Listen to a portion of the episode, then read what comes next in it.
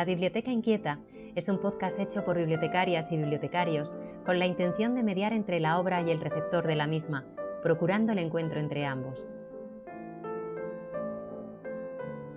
Queremos descubrirte nuevas maneras de ver el mundo a través de nuestra colección. Seleccionaremos aquellas obras que por una razón o por otra nos llamaron la atención y reflexionaremos sobre ellas con el deseo de despertar tu interés. Puede que tus libros, películas o música favorita no aparezcan. Es más, evitaremos algunas de las más famosas, pero habrá sorpresas y revelaciones.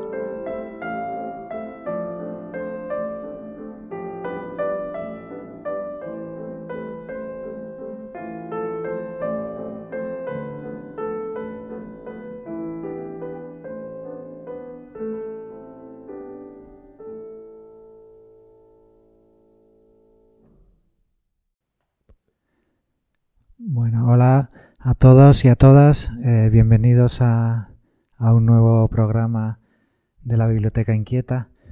Eh, estamos, eh, como siempre, César y Carlos, para hablar hoy sobre cine. no, solo de, no solo de libros vive la biblioteca, así que hoy, hoy hemos pensado hablar, hablar de cine. sobre todo en torno a, bueno, a, un tema que nos ha servido de, excusa para, hablar sobre algunas películas. Eh, mm, yo personalmente entiendo el cine de dos maneras habitualmente.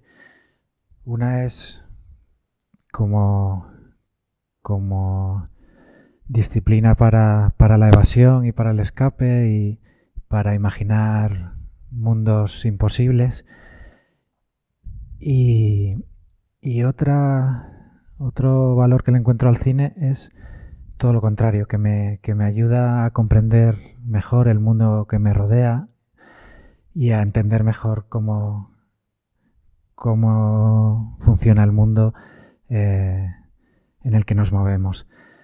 Eh, creo que el cine es una gran herramienta en este sentido para, para entender el mundo porque además a veces funciona como un poco como contraanálisis a, lo convencional o a lo establecido por, por los medios de comunicación y te sirve para, para tener otras perspectivas del ser humano en, estos tiempos.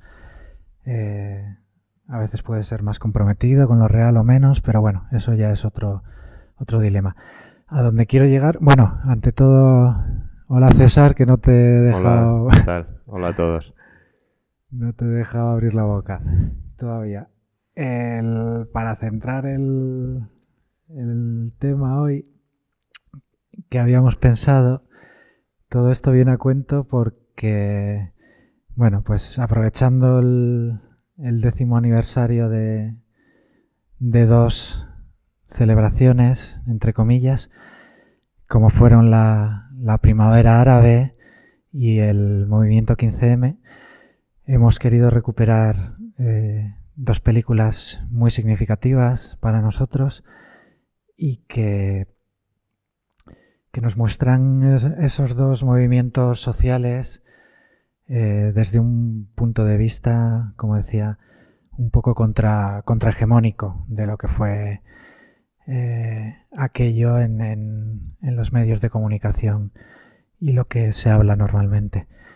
Eh, para hablar del, de la primavera árabe nos hemos centrado en Egipto y, y en una película que se titula Clash del, del 2016 y para hablar sobre el movimiento 15M Hemos escogido una película de Basilio Martín Patino eh, que se titula Libre te quiero y que, bueno, eh, iremos comentando algunas cosas eh, sobre, sobre estos dos temas y sobre, sobre cómo los abordan las dos películas.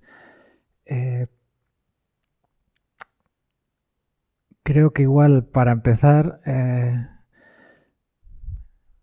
cronológicamente empezó antes las movilizaciones en pro de la democracia, de más democracia y de más derechos sociales en, Egipto.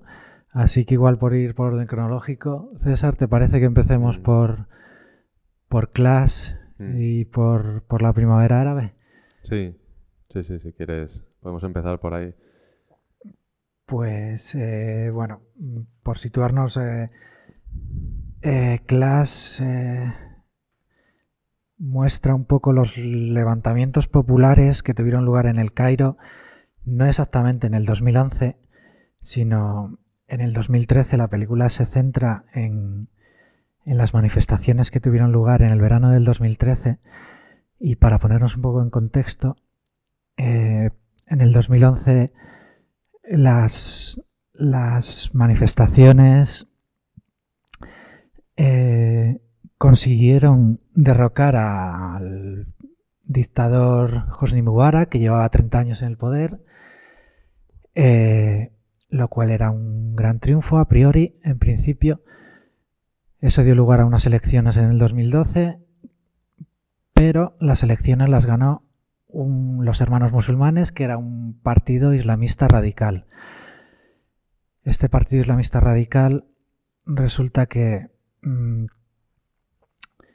eh, enseguida se puso como enemigo al ejército, a, la sociedad civil y en el 2013 volvieron a las manifestaciones eh, eh, pidiendo más democracia, pidiendo nuevas elecciones y el ejército derrocó al, presidente elegido en las elecciones de 2012.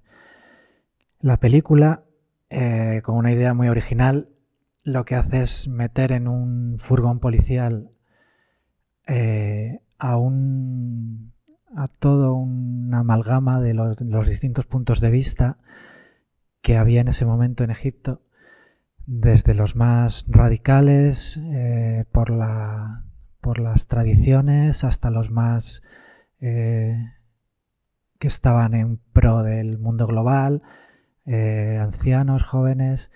Bueno, el argumento es que en, esas manifestaciones de 2013 la policía va deteniendo a distintos personajes eh, de distintas manifestaciones que en ese furgón policial tendrán que convivir y entenderse entre ellos para tratar de, ayudarse y, y, salir adelante. Eh, antes de nada, César, ¿qué te ha parecido la peli, la, de Clash? Pues yo te agradezco la recomendación porque es un tipo de cine que, que me cuesta me, cuesta acercarme a él. No sé muy bien por qué, pero me, me, cuesta. Entonces tiene que ser a través de recomendaciones o, o, algo que me llame mucho la atención para, y me gustó, me gustó mucho, me gustó la, cómo plantea la situación y cómo em, hace una radiografía de la sociedad egipcia y hace una radiografía también un poco, más que una radiografía, nos intenta meter un poco en el ambiente de aquellos días.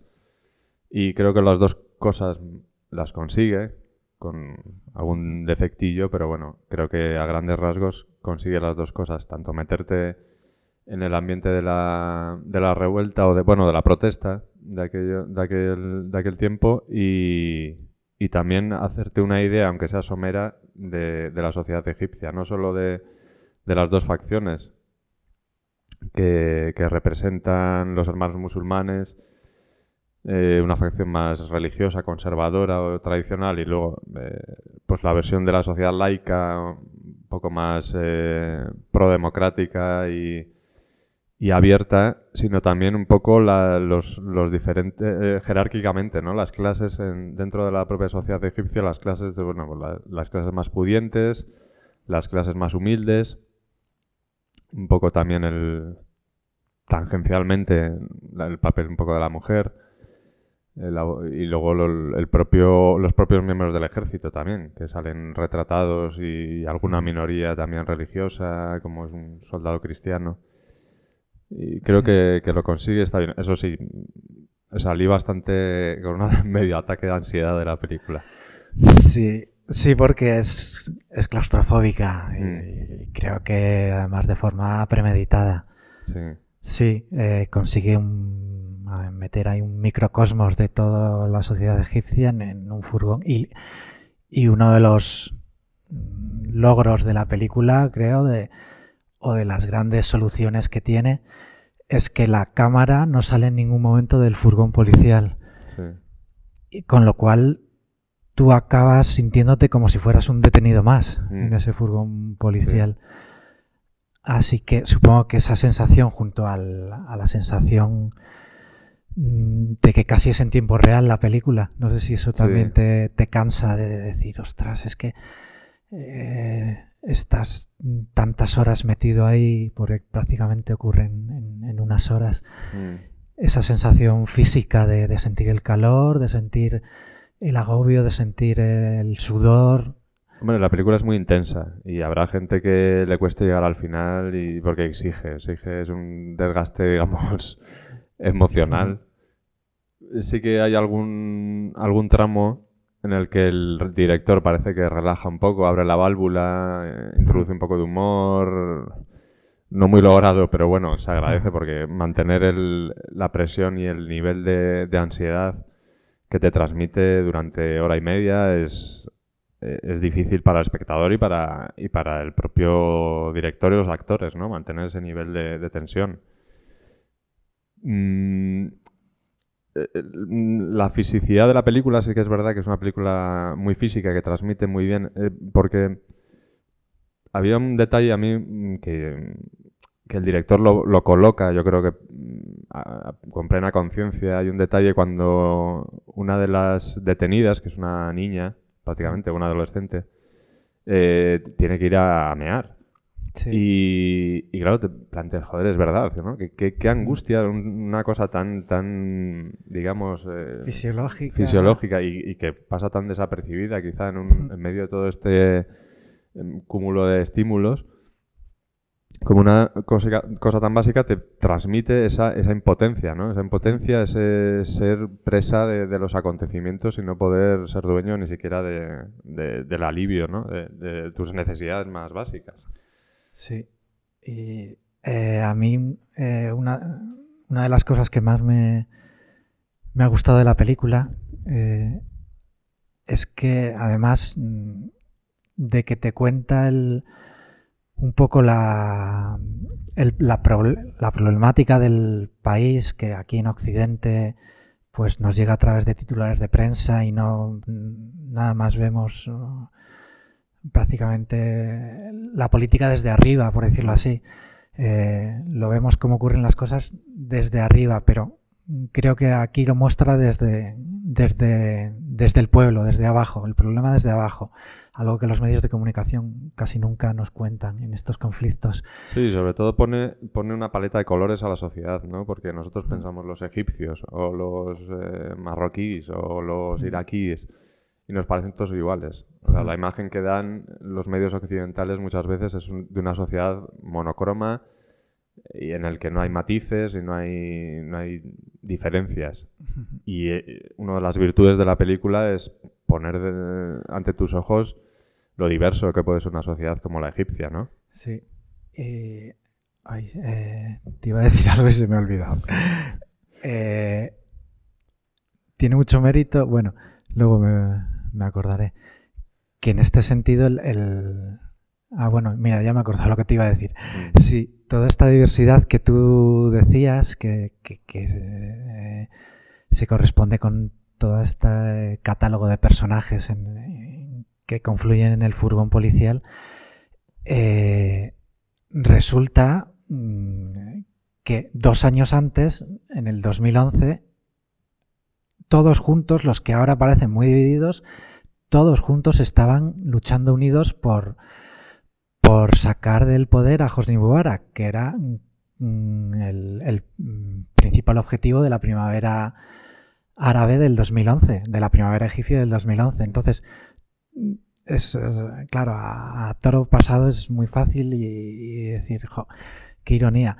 Todos estos que en el 2011 luchaban juntos por un mismo objetivo, en el 2013 ves que, que se, en algunos momentos se odian a, a matar. Es decir, cómo, cómo a veces las ideologías o los problemas puntuales, eh, las reivindicaciones puntuales pueden hacer que el que hoy e- era tu aliado mañana sea tu enemigo y que las ideologías prácticamente lo que quieran es la aniquilación del otro en vez de buscar la concordia.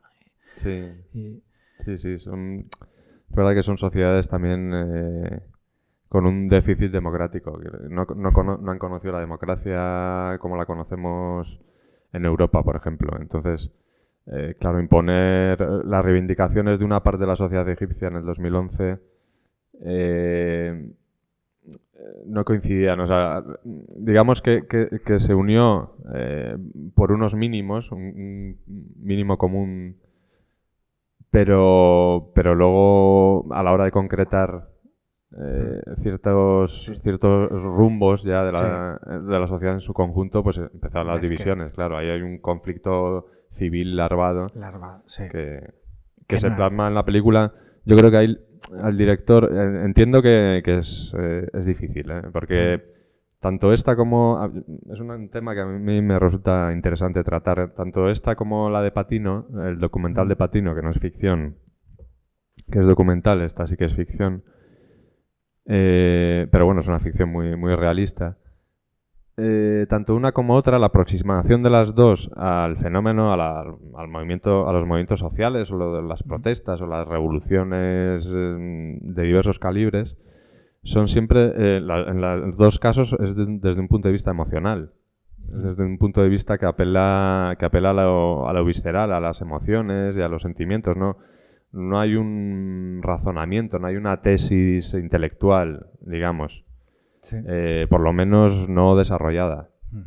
Y, y es un tema que sí que, que es interesante, porque luego mm, eh, no sé si estos conflictos, estas dos revoluciones en particular, por llamarlas de alguna manera, eh, han tenido eco en otras obras. En, creo que el 15M sí que ha habido algún otro documental que sí cogía ese punto de vista, ¿no? Más, más intelectual. Sí. Sí, pero sí que es verdad que a veces eh, el cine, en- en- al representar movimientos sociales o revoluciones, Mm. es- a veces eh, se centra más mm, en, en, a ver cómo lo digo, en poner el acento en decir lo que está mal más que en, en cuál es la solución. No sé si eso si vas por ahí decir. mm, Sí, poner- eh, eh, eso entre otras cosas. Eso porque mm, eh, a la hora de, por ejemplo, retratar eh, pues la diversidad de la sociedad egipcia, o por ejemplo a la hora de retratar em, bueno, pues un poco el, lo que eran los motivos de la protesta, ¿no? Em, o de los enfrentamientos. Mm, se nos pone encima las reacciones más eh, emocionales. O sea, no, no hay un debate entre dos personajes que se sienten Sí. en un café y se tiren a la francesa, ¿no? Como se tiren hablando durante dos horas sobre... con diferentes puntos Sí. de vista, pero que utilizando el diálogo o la conversación o tal, el director te transmita sus, bueno, su visión del conflicto o, o- o, bueno, Sí. una descripción ¿no? del, del conflicto. Aquí no, aquí se apela a, lo más físico y a lo más emocional y a lo, digamos, a todo lo irracional que rodea todos estos movimientos, que está presente y que tiene la importancia que tanto o más que la intelectual, ¿no? Muchas veces. Sí, pero eh, creo que mm, está, además está muy bien, muy bien eh, justificado al final. eh, el, que creo que el, el mensaje de- que intenta dar el director eh, es que pues que las, las distintas facciones tienen que ponerse al final de acuerdo para vivir en convivencia y yo creo que ese es el eh, bueno pues pues la eh, el objetivo del director el- el obligar a la sociedad a, a- a ponerse de acuerdo y a convivir Sí, esa costumbre de la porque- democracia que no tienen. Sí, porque al final lo que eh, lo que resulta en la película es que mm, tanto los de un bando como los del otro, como los que no tienen bando, todos son víctimas por igual Mm. en la película. Al final no hay un bando ganador y un bando perdedor. Al final Eh, bueno, pues si quieres comentar algo del, de eso, del último tercio de la peli, lo que, lo que descubres es que todos los que están dentro, sea por- del furgón, sea por un motivo o por otro, acaban siendo víctimas. No, no hay un bando vencedor. Sí, yo creo que al final eh, sí que consigue, consigue, mm, el director consigue que el espectador tenga, llegue a esa certeza de que eh, debajo de ese, mm, de esa conflicto irracional, de esas, Mm. de esas reacciones de rechazo mutuo, digamos, eh, fanáticas muchas veces, hay algo que les une, hay algo Sí. que, que comparten, hay algo que, que, que podrían llegar a, a abrazar juntos, ¿no? Sí. Sí, hay momentos en la peli que se ve. Y, luego introduce la confusión al final, que es, es un elemento clave para luego resolver la película, el tema de la confusión.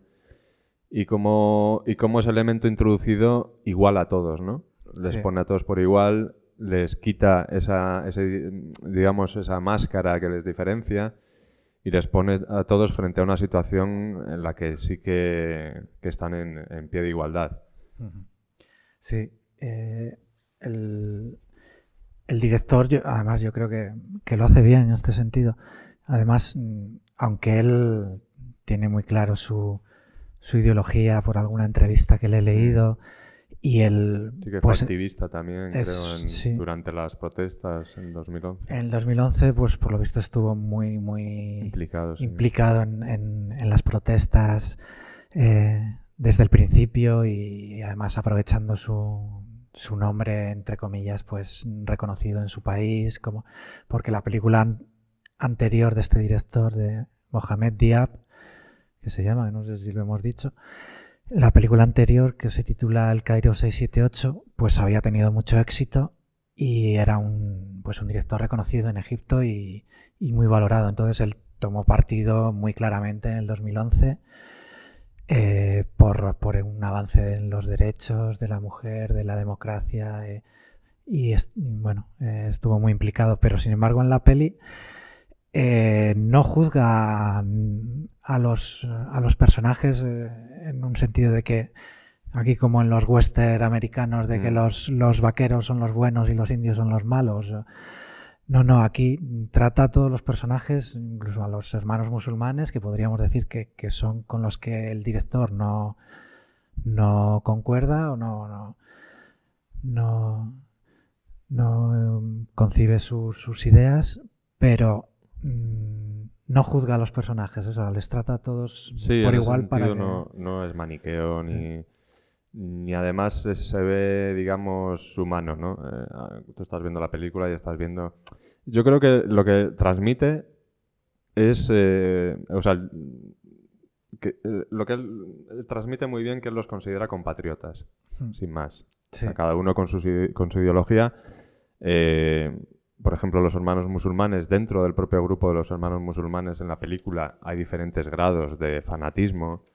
Eh, desde el anciano tradicional sí, y religioso que no lleva hasta el extremo su, su, su modo de vida, hasta luego la... la- Además es que está, hay una cosa que, que me gustó mucho y es como la parte laica del furgón es incapaz de organizarse, pero sin, embargo- la parte tradicional o la parte religiosa sí que es capaz de, de relacionarse, de organizarse muy bien. Tienen un líder, Sí. eh, como esa, esa sociedad tradicional de orden luego se traslada también al furgón ya bajo una situación de, de- de tensión y caos, ¿no? Sí. Pero eh, en estos grados, por decirlo así, de, de implicación que decías del, del- del lado de los más extremistas musulmanes, hay un detalle a- al final que, que creo que es muy significativo.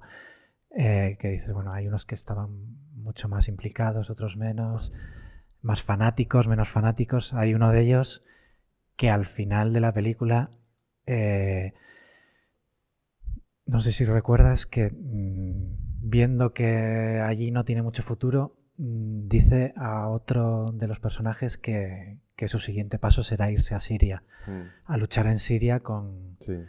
con los yihadistas. Sí, que es el personaje más fanático de todos. Sí.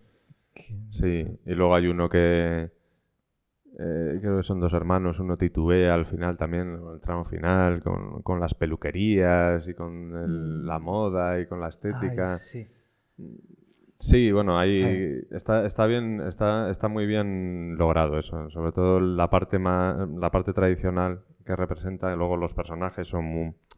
Tú decías que no, había man- no era maniqueo el director. Lo que sí que es verdad que los personajes son muy estereotipados. Sí. Cada uno cumple una verdad. función Sí, muy sí. clara y no tienen un trasfondo, digamos, muy... No, no, psicológicamente no está son muy... un poco son- planitos. Sí, sí, es simplemente para mostrar un punto de vista, Mm. pero, pero es verdad. Y, y lo que me ha venido a la cabeza es eh, con esto de Siria, que Siria es otra. mm, El conflicto que a día de hoy sigue y la guerra que a día de hoy sigue empezó en la primavera árabe de Siria. O sea que, Mm. que, que es algo que empezó entonces y que sigue todavía hoy. Y me recuerda también a otra peli, a Persepolis, que, Mm. que habla de otra revolución, pero que a mí me, se, me, se me viene a la cabeza por, por un punto en común. Y es que a veces las revoluciones, eh, las revoluciones fracasan y, y además de que no consiguen los objetivos que se habían propuesto en un principio, eh, resulta que el paso siguiente a la revolución es un autoritarismo y una teocracia todavía mucho más rígida a la que había previamente a la revolución. O sea, es- no es que no haya mejorado la revolución, la situación previa, sino que eh, de- como consecuencia de la revolución se pasa a un estado todavía más primitivo Mm. y más, más autoritario, eh, lo cual ocurre en, en la, la peli de Persepolis, que es un poco la autobiografía de, de una niña iraní Mm. Eh, basada en un cómic. No sé si la has visto, César. No, no la he visto. Pues cuenta la, bueno, básicamente la revolución iraní de 1979 Mm. que sí, eh, Irán vivía bajo un régimen autoritario, pero bueno, tenía ciertas libertades, era pro-occidental y, y bueno, siempre era mejorable, pero, pero bueno, era un régimen autoritario. Pero la revolución, en vez de conseguir una democracia plena, lo que dio como resultado es la teocracia eh, islámica bajo la que vive todavía a día de hoy Irán. Sí. Sí, como el problema de censura a cineastas, por ejemplo, a, a este, ¿cómo se llama? Este que es muy famoso. A Kiarostami, Eh, no, a el- Paja- un poco el el heredero Pajani. de Kiar- eh, sí, el a Pajani, Jafar, Jafar Pajani. que, que tiene que hacer móvil- eh, películas con el móvil en- encerrado en casa porque está bajo arresto domiciliario y Sí, pues esto viene de una revolución en 1979 buscando más democracia y que se, pues eso, y que al final el resultado es Sí. todavía peor y que en Egipto pues pues pudiera ser más de lo mismo en este sentido. Sí, esta película también es recomendable por, por eh, abrirnos un poco al, al- al cine de otros países que no tienen una que no son quizá tan conocidos ¿no? en, Mm. en Occidente. O sea, sí que en su día e- Egipto, por lo visto, tuvo su industria cinematográfica medianamente potente, pero a día de hoy, bueno, pues acercarte a un cine diferente y a un cine de países que, que no frecuentas. Sí, además, sí, ah, esto es uno de los objetivos aquí de, Mm. de la biblioteca inquieta. Sí. Es decir, el, el- el llevarte a, a sitios que en los que igual por ti mismo no llegarías y, y que merecen la pena. Y nada, pues por yo nada más por ir por cerrar, por si alguien tiene curiosidad, eh, la peli está en tanto en DVD en la biblioteca como en, en la plataforma de películas en streaming de film que tenemos en la red de bibliotecas. Ahí, ahí la, la podéis ver. Y por mi parte nada más eso, destacar el, el apunte técnico que me parece muy destacable de, de esta peli. Es decir, con pocos medios, se- si se tiene una gran idea, se puede hacer una, una buena película. Mm. Y creo que aquí los pocos medios que tiene el director, pero a a nivel de cómo utiliza el sonido, de cómo utiliza la iluminación, de cómo utiliza los, los punteros láser casi mm, como un efecto terrorífico, Mm. Pues a mí me han gustado mucho. No sé si a ti es Sí, el, como el montaje también a mí me parece un trabajo de, de- de chinos. ¿eh? Yo Sí. me imagino ahí metido con, con- para montar y darle ese ritmo que tiene la película. Y el el- a mí lo que más me llamó la atención es el, el- el trabajo de sonido. el sonido. Cómo empieza ya con el motor del furgón, eh, sin imagen ninguna. A mí me parece, me parece espectacular. Las Mm. pedradas, los gritos, eh, todo lo que. todo el sonido ambiente lo transmite, lo transmite muy bien. Vale. Pues nada, cerramos aquí el, Sí, el capítulo Clash. sí, porque Sí. ya hemos tenido algún oyente que nos ha dicho que, que ha escuchado, ya, ya ha visto la, la hierba crecer mientras escucha el podcast. Así que vamos a tratar de ser más breves esta vez. Eh, pues nada, mm, venimos a España también, décimo aniversario de, de Ultra Primavera. César, ¿quieres empezar tú? Mm, o- si quieres. Sí, hablamos de, del 15M y hablamos de, de Basilio Martín Patino, director salmantino, quizá el más conocido a nivel nacional. Y, y nada, pues el, el 15M que todos conoceréis, es de estos, eh, de estos eventos que los que te preguntan dónde estabas cuando, cuando ocurría aquello y te acuerdas, ¿no? Eh, Basilio Martín Patino, mm, es un- eh, por aquella época ya le, le tocó mayor, tendría 80 y, 80 y pocos 80 años cuando, cuando surgió esto del 15M. Pues desde un primer momento le llamó muchísimo la atención el, fenómeno, se acercó a Madrid, eh, cogió unas cámaras, un pequeño equipo y, se puso a filmar lo que era la, asamblea de, la Puerta del Sol y un poco todo, todo lo que se produjo alrededor de, aquella asamblea. Y bueno, pues esa, esa lucha de días muchas veces con la policía, con, con los comerciantes de la zona. Y simplemente es un- puso la cámara sin ningún tipo de, de narración oral, ni una voz en off, ni nada. Eh, simplemente captar un poco el ambiente, escenas que a él le llamaban la atención y hacer con eso, pues, un, recoger un poco testimonio ¿no? de, aquel, de aquel fenómeno. Eh, el, re- el resultado es un documental de, de una hora justa y, y en él podemos ver, pues eso, desde cómo se organizó la primera, la primera acampada la- aquella noche de, de sábado, a cómo se van con los días pues estableciendo diferentes comités, oímos los, un poco lo- parte de los debates, eh, vemos escenas, eh, todo acompañado de la música de, de Amancio Prada, de la canción Libre Te Quiero, una canción que escribió Agustín García Calvo. Y, y ese es el- un poco el leitmotiv ¿no? de la película, de- del documental, con esa, con esa, esa búsqueda de, de un poco de la, de la pureza, de, de esos, esa sensación de libertad, esa sensación de despertar, esa sensación de alegría, que yo creo que fue lo más, lo más presente aquellos días, ¿no? Fue esa, fueron días Sí. muy emotivos, más que, pese a que muchos eh, se empeñaron en hacerlos, eh, en, en cristalizarlos en debates intelectuales y, y idealistas, yo creo que lo que predominó fue, un, fue, fue la rabia, fue la alegría, fue un poco el...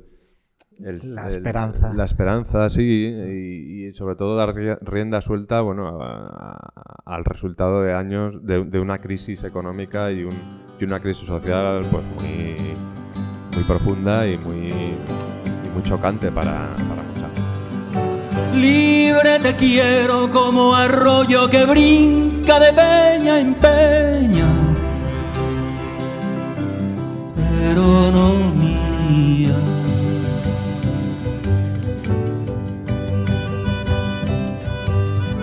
Grande te quiero como monte preñado de primavera,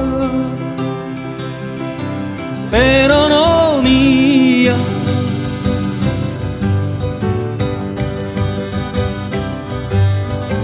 buena, te quiero como pan que no sabe su masa buena, pero no mía.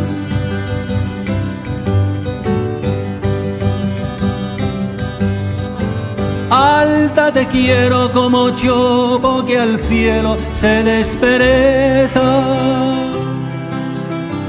se despereza, pero no mía.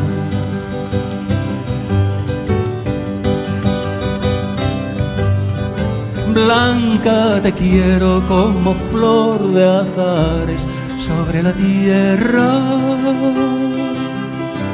pero no mía.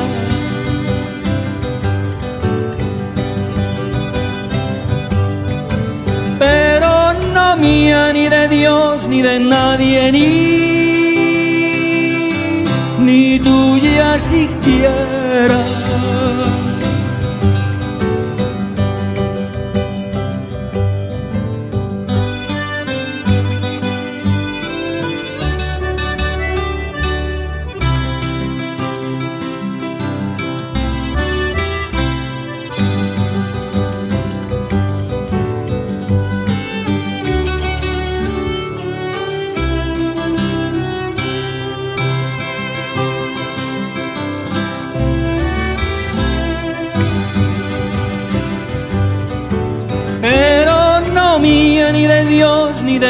Ni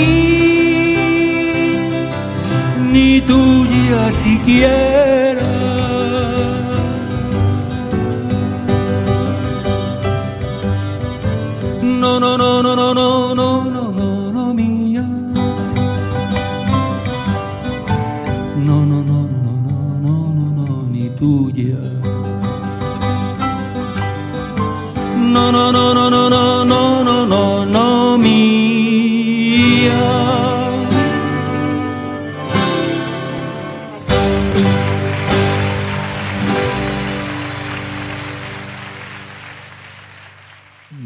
Basilio Martín Patino, él había dicho que él ya no iba a hacer más cine, él estaba retirado del cine.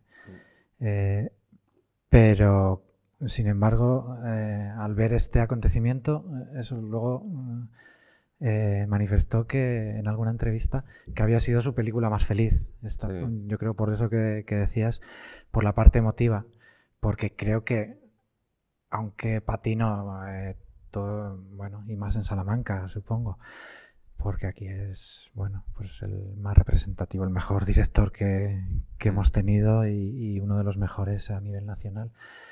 Eh, él, ideológicamente y, y su, su- su vida libertaria eh, y su obra está muy presente, eh, su- sus ideas, pero sin embargo creo que esta peli es más emotiva que política. O sea, Sí. es lo que, lo que tú decías, no se valga al debate intelectual, de ideas, de eh, sino que eso, sin son- la, la peli al no tener ni sonido eh, de entrevistas, ni una voz en Mm. off que te vaya explicando, que te vaya dirigiendo al espectador, sin una narración, eh, es decir, es...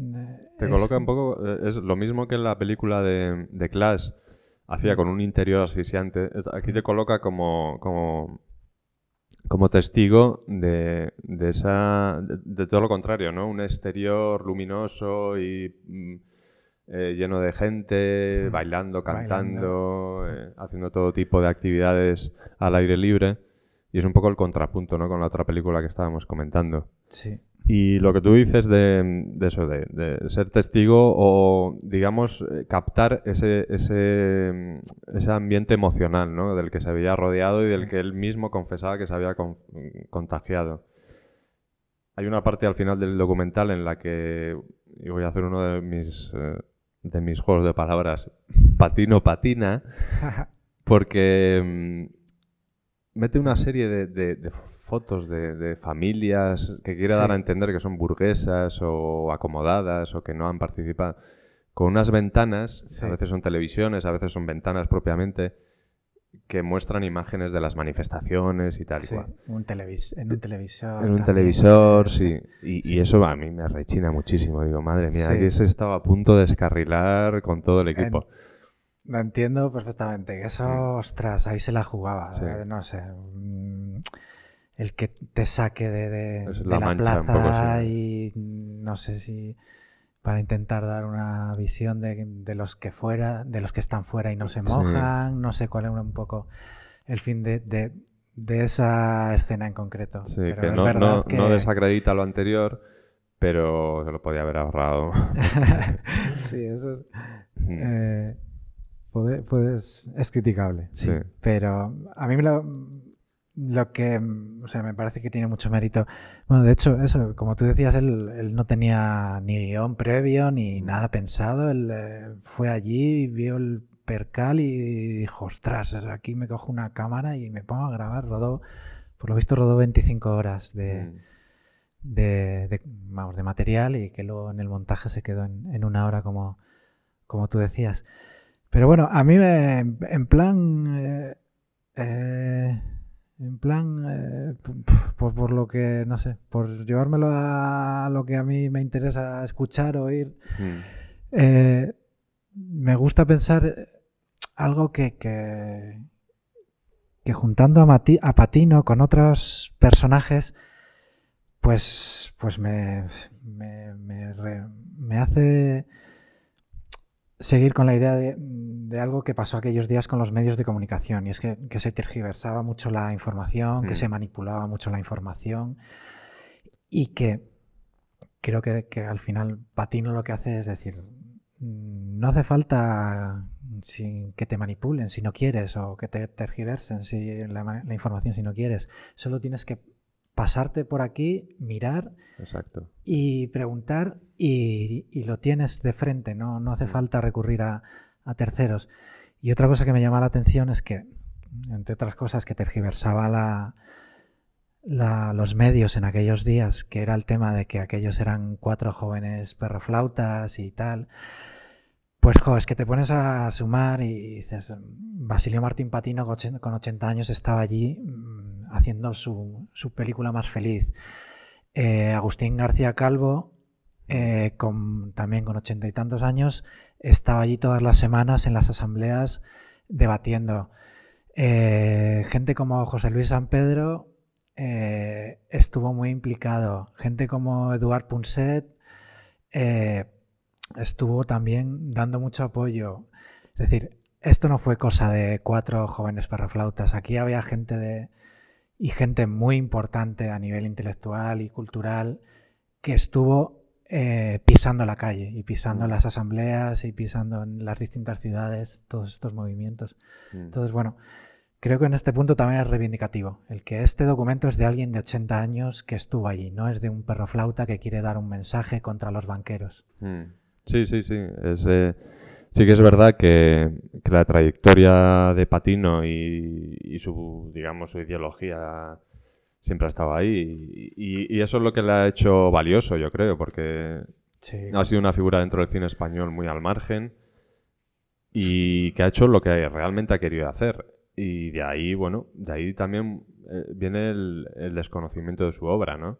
Porque Sí. él se arriesgó, él no eso- sí, sí. se ha arriesgado toda su vida, desde Nueve cartas a Berta, una Sí. película que para nuestra generación no, pero para la- otras generaciones fue un referente y fue un, un revulsivo, ¿no? De decir, joder, eh, ¿qué país, ¿en qué país estamos viviendo, no? Las conversaciones de Salamanca que organizó aquí, Que lo organizó. La que trilogía. reunió, sí, eh, gente de todo, de toda ideología vino aquí a Salamanca, estuvieron hablando un poco y reflexionando a modo de asamblea, ¿no? De, de- sí. que recordaba un poco, bueno, quizá algo menos popular, pero bueno, ese espíritu de conversación, ese espíritu de un poco de, de, de reflexión y ese espíritu de, de abrir, ¿no? sí, De libertad. De Eh, libertario en el buen sentido de la palabra. Sí, sí que es verdad que viendo el documental, a ver, eh, eh, si le buscas las vueltas, mm, tiene cosas eh, también en las que manipula al espectador mm, claramente. ¿Qué película no lo hace, no? Que- ¿Qué documental no, claro, lo hace? que- que- Porque cuando muestra imágenes de la policía eh, pues eh, mete una música, un- una sintonía determinada con un ritmo Sí. medio de tensión, medio suspense, medio terror, que te inspira, toma las tomas que hace la policía, De coloca la cámara de determinada, manera, ¿no? Para dar más sensación de, pues eso, de, de- de corte sombría que te va... Pero bueno, son cosas que se le perdonan, porque yo creo que, que un tío que tiene ochenta y tantos años, que ya no tiene nada que mostrar, y salga a la, a la calle y, y- y logre... Luego, a la además, la labor de montaje, ¿no? De esas 25 horas eh, yo creo que el montaje está bien hecho, bastante bien hecho, y te da una idea bastante aproximada del. No de lo que fue aquello, no de. Si buscas una, una aproximación de conocer las causas, los, las motivaciones, los. No, sino de No, lo no. que fue vivir aquello, ¿no? Eso de es, lo sí. que fue, eh, que no, no a través de un ensayo, a través de un, de un periódico, a Mm. través de, de un debate, sino simplemente el hecho de, yo no pude estar en Madrid aquellos días, yo no pude de pasar allí las horas, ni acercarme a Sol, ¿cómo era eso, no? ¿Qué, qué- qué se sentía o qué, qué- qué se veía? Sí. Eh, hace un tiempo eh, le puse la película en, en el cineclub joven que tenemos Mm. en la biblioteca. Se la puse a los chavales, chavales eh, que ahora pues en torno a 20 años Mm. andan, algunos a- un poco arriba, algunos un poco abajo, pero bueno, en torno a los 20. Se la puse, eh, les pregunté si, bueno, si sabían lo- todo lo que supuso, el- todo lo que fue el 15M, toda esta historia. Me decían que bueno, que, que sí que tenían referencia y tal, pero tampoco, tampoco estaban muy, muy, muy al, al tanto de todo lo que, lo Mm. que fue aquello. Y, pero bueno, lo que iba. Después de ver la película, eh, ellos sí que me dijeron, y eso fue común, que, jo, que, que- qué pena no haber, dis- haber estado eh, en ese momento. O sea, el, el que decir, jo, yo tenía ocho años cuando esto pasó, yo tenía siete, yo tenía diez, y claro, yo no me enteré de nada de esto. Sí. Claro, ahora lo veo y digo, jo, qué suerte los mayores que, que, que pudisteis estar en este momento y vivirlo en, en presente y en, Mm. y en el sitio adecuado y en el, ¿cómo es eso? En el, en el lugar adecuado y en el momento Sí. adecuado. Mm. Nosotros los adultos eh, pudimos estar en, verlo de más lejos, no solo los que no éramos de Madrid, pero bueno, en cada uno en su ciudad de alguna manera. Pero lo que los jóvenes tenían cara de envidia de decir, ostras, esto ha pasado aquí hace cuatro días y yo no lo pude vivir. Qué envidia los que lo vivieron. Sí, sí, sí. Es un poco lo que nos pasaba a nosotros con Mayo 68, igual. No, no- no sé si es exactamente la comparación adecuada, pero todos hemos oído historias, ¿no? De, de gente que conocemos de otras generaciones que de una manera u otra vivió o Mayo del 68 o la onda expansiva Sí. de alguna manera le llegó. Y, y es un poco esa sensación de... No sé, la verdad es que no tengo ni idea, no sé si tú conoces algún documental sobre Mayo 68 o si se, si se hizo algo parecido allí en... Que yo sepa, no. mm, Yo sé de alguna película de Godard, pero que tampoco es que cuando la vi, no me acuerdo ahora del título, era un tema, la, trataba un tema laboral, y, pero no lo podía haberse situado en el 68 como en el 77. Mm. Sí, no o sea, y no, no tengo, supongo que en Francia habrá, habrá Mm. material, pero aquí en España no creo que haya llegado, que nos haya llegado mucho material. Supongo que igual sí que documentales informativos, eh, pues bueno, en plan de estos de la 2, por decirlo así, Sí, eh, sí que seguro que los hay, pero no documentales, no una película documental ficcionada como, como esta de Patino, que no, Mm. no es, no es un documental de la 2, es una película documental Sí. que, es, que es otra cosa muy distinta. Mm. Entonces, en ese sentido yo no conozco mucho. Bueno, No, ya que no. estamos con Patino, recomendar alguna, alguna de sus otras películas. Que, mira, igual un, un día podríamos hacer un programa del, de Patino. Pues Porque tiene, tiene películas que merecen mucho la pena, como como Nueve cartas a Berta, que decíamos antes, o Canciones para después de una guerra. Sí, la trilogía del caudillo Sí. también. De queridos, los mis- ¿cómo era? Queridos verdugos. Queridísimos ¿no? verdugos. Queridísimos verdugos. El documental de Caudillo y el de Madrid. Y luego hay una peli que también me gustó mucho, que no me acuerdo ahora del título. eh, eh, que está ambientada en Zamora, de los años 80, que está Mm. curiosa, y, eh, con Charo López. Sí, Eh, sí, la verdad que el patino es para dedicarle un día sí, guay, sí, nos lo apuntamos. Eh, sí. Y además, sí. Bueno, no es tan alegre como era en, Libre Te Quiero, pero, Mm, pero jo, creo que, que sí que se necesita que merece la pena. sí. reivindicar a Yo creo que además a la gente de aquí de Salamanca, por ejemplo, no ver Cartas Abiertas, ver la Salamanca de entonces, que, es, Sí. que tiene esa parte documental también la película. De, de decir, Sí. bueno, yo y, y gente que sea de aquí, siempre es interesante, ¿no? Ver cómo era la ciudad hace 40 años, Sí, que porque quedó, quedó allí registrada en la película. sí, que luego se puede un poco comparar con la de Octavia que, Mm. que hizo para el 2002, que Sí. también sale de Salamanca, eh, pues eso, 40 años después. sí. Eh, pues ahí lo dejamos en la agenda de, de pendientes. Dependientes. Eh, a mí, eh, bueno, Los Paraísos Perdidos. Estaba intentando recordar la peli que decía de Patino con Charo López, que, que habla de una, de una mujer que regresa a Zamora y, y, bueno, ahí se reencuentra con su pasado. Y sale, algunas escenas están también rodadas en Salamanca, Mm. pero bueno, casi toda, casi toda la película transcurre en, en Zamora. Y, y creo que es una película, bueno, que también se puede, la podemos meter en el pack de, del Mm. monográfico de Patino, Sí. Los Paraísos Perdidos. Y bueno, eh, no sé, de, de, de la peli de Patino, o sea, te- si dirías que es más emotiva que política, al final... Yo creo que, bueno, está claro por quién siente simpatía, ¿no? El director.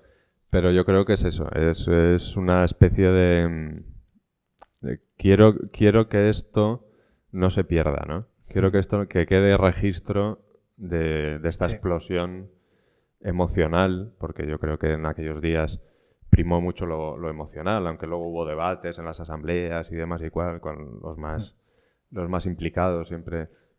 Pero creo que lo que primó fue, fue las emociones, ¿no? Y, y sobre todo, pues es sentir ese, ese espacio común recuperado un poco, el, el ágora, ¿no? De, Sí, eh, ese espacio público en el que se debate con, con, ciudad- con ciudadanos y en el que se puede hablar, se puede expresar uno, eh, se puede reencontrar, esos lazos que que igual pues, eh, en sociedades como la nuestra cada vez están más, más polarizados. Sí, y más, y más ausentes, ¿no? Más, También, sí. porque, oye, pues el, el individualismo está ahí, eh, quieras que no, y, y esos, esos fenómenos, pues un poco comunales, yo creo que en este país, pues llevamos, yo creo que décadas, bueno, se vivió la transición que debió ser algo parecido. A otro, a otro nivel, pero debió ser también un poco un reencuentro entre, entre, entre conciudadanos. Pero yo, creo que este país llevaba mucho tiempo también necesitado ¿no? de, de una cosa así. Sí, y ahí me, me la has puesto, como los futboleros, me la has puesto votando, Sí. que decimos los futboleros, porque bueno, se fue un poco también, estoy una, algún otro detalle, pero por ir cerrando, eso, creo que está bien traída la peli por, por todo lo que dices, es decir, es que hoy es necesaria, eh, es necesaria Libre Te Quiero. Por un lado, para hacer memoria, eh, y por otro lado, como tú decías, para, para dejar huella de lo que fueron aquellos momentos. Sí, porque un tema importante que no hemos tratado es el tema de las revueltas, de estas revueltas, tanto en la primavera árabe como lo que fue el movimiento del 15M y, y este de Occupy Wall Street o Occupy. Eh, claro, la presencia del teléfono móvil, ¿no? De las cámaras de los, de los teléfonos móviles y, y hay toneladas y de- de- hay miles de horas de, de grabación amateur. Amateur, sí. Pero la diferencia que hay entre eso y una, y una mirada de cineasta, Sí. ¿no? Aunque sea un documental lo más espontáneo posible, pero siempre está ahí la mirada del cineasta Sí, y el oficio. Sí, con esas imágenes ahí que me decías antes de idealistas y algunas incluso ingenuas, pero, Mm, pero hay una profesionalidad detrás mm. y un, un tempo que no lo tienen las, las imágenes in- instantáneas de- del móvil. Y no sé si a ti eh, te ha venido porque es que se pueden sacar muchos hilos aquí, tirar de ellos, pero, pero bueno, por decir simplemente uno, el tema de, de unirlo, como se unió y como a veces se une con, con el crack del 29, lo que Mm. supuso la crisis del 2008, la comparación con el crack del 29, que el- en el crack del 29 luego surgieron un montón de películas y hay algún director como Frank Capra Mm. que muchas de sus pelis son la puesta en, en- en- en imágenes y en, historias, en argumentos ficcionados de las reivindicaciones y de, y de, lo, de lo que se puso en tela de juicio en el crack del 29. No sé si has visto alguna comparación entre, entre las películas de Capra, el crack del 29, la, crisis del Sí. 2008, Libre te quiero. de- Sí, hay, hay elementos comunes. eh, pero mm, creo que creo que eh, no mm, el cine mm, que, que es creo que el fenómeno a ver si me si, si logro expresarlo con claridad lo de creo que tanto la película tanto el movimiento 15M como el Occupy Wall Street y tal eh, generó, eh, es verdad que generó películas, pero también hay mucho cine eh, en torno a la globalización, mucho cine antiglobalización. Que esto no fue solo la crisis del 2008, sino que fue es un movimiento que se venía la- larvando a raíz de las reuniones del G20, no sé si os acordáis de Génova, Sí. de Seattle, todos aquellos movimientos La crisis del clima. Sí, yo creo que son movimientos que, que van más allá de la, de la puntual crisis económica de aquellos años, ¿no? Y es verdad que lo de- la- las de Capra están muy, quizá muy, muy influenciadas por ese crack económico y luego sus consecuencias sociales. Pero claro, todo ese, todos esos fenómenos como la globalización, que en, esa- en aquellos años no- todavía no estaban presentes, eso, Mm. eso queda un poco fuera, ¿no? Y, pero sí, sí que hay elementos comunes en los que, en los que eh, en, la- en las películas de Capra ya se ven, ¿no? Ya se ve el- el- la figura del, del marginado, del excluido del sistema por los desmanes de una clase dirigente tanto política como económica que juegan eh, en connivencia a espaldas un poco del ciudadano común, Los medios de comunicación los medios- la influencia de los medios de comunicación, cómo están al servicio de Sí. determinados intereses oscuros, ¿no? En Juan Nadie, por sí. ejemplo, sí. Mm. Sí, bueno, ahí cada uno, el que quiera que, que, eh, que nos, mm, si alguien quiere profundizar, que, diga- que- que digan algún título, pues que nos lo pongan en los comentarios, que nos pregunte, a ver, ¿qué recomendáis de Capra para, para seguir con este tema? Y en los comentarios eh, se, lo, se lo respondemos. Eh, porque, bueno, algunas hay. Luego ya, como dice César, cada uno que, que le encuentre la relación que quiera o hasta donde quiera, quiera llegar, pero, pero sí que podría dar de sí. Eh, pues, César, vamos termita- terminando con Sí. esto de los movimientos sociales y Sí. el aniversario. Y... Sí, yo creo que con estas dos. eh, yo recomiendo mucho ver las dos películas. eh. Si queréis de alguna manera rememorar eh, aquel, aquellos años, del, tanto del 2011 como del 2012-13, y un poco, pues ese, ese espíritu primaveral, y os sentís un poco revolucionarios, pues mira, tenéis aquí dos, dos pelis que, que yo creo que os, os van a gustar. Sí, yo por mi parte también eh, recomiendo efusivamente las dos. Y La de bueno, Clash con un, con un ansiolítico a mano. Y sí, eso del nivel de tolerancia de cada uno ante la, ante la claustrofobia y Sí, los sí. nervios, bueno, eso ya, el umbral de cada uno ahí, Sí. ahí está, pero, me- pero merece la pena. ¿eh? Y yo, eso además en estos tiempos un poco tristes que estamos viviendo, por terminar, eso, me, tengo siempre presente en estas revoluciones, eh, en estos movimientos revolucionarios y manifestaciones y tal, a veces muy sesudas y muy, muy serias. y, eh, algo que leí hace tiempo de una, una revolucionaria de, de la Revolución Rusa de 1917, una Mm. mujer que participó en la Revolución Rusa, Emma Goldman, que se llama, y que discutió con otro revolucionario porque el- le echaba la bronca porque estaba bailando ella durante la revolución de 1917. Y entonces ella eh, le dijo algo así como, eh, si, no, si no puedo bailar, tu revolución no me interesa. Mm. Es decir, y ya acabo volviendo a patino con esa alegría, ese idealismo. Es decir, la revolución no está, no está, no es incompatible con la alegría, con, con el baile, con la música, Mm. que está muy presente en la, en la película de Patino. Y que bueno, que eso, que se puede hacer la revolución bailando y riéndose y, y con música. Entonces, Sí, además Ahí ahora está. en tiempos de tiempos de distanciamiento social y de y de todo tipo de precauciones, por eso ver ver imágenes de la plaza del- de la Puerta del Sol a, re- a reventar de gente, pues pues te llama mucho más la atención, ¿no? Es mucho más poderosa esa imagen hoy en día que quizás si viviésemos en circunstancias normales. sí.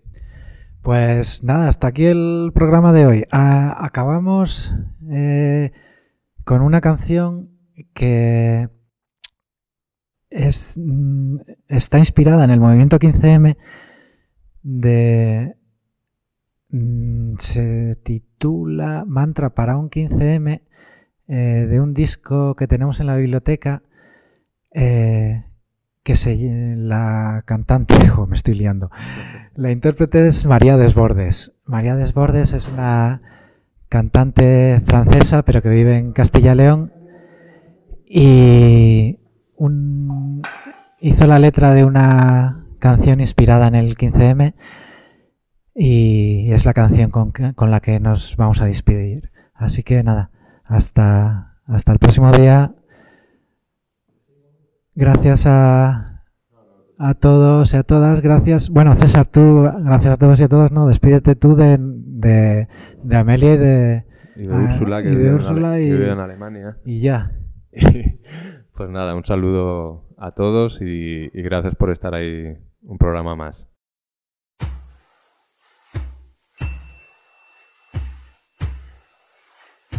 No abandones,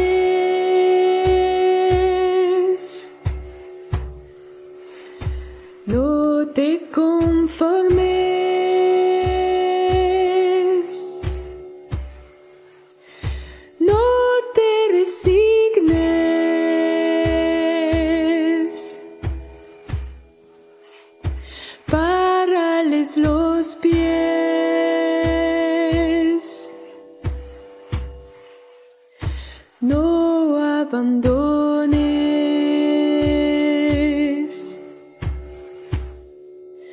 Mentirosos estoy.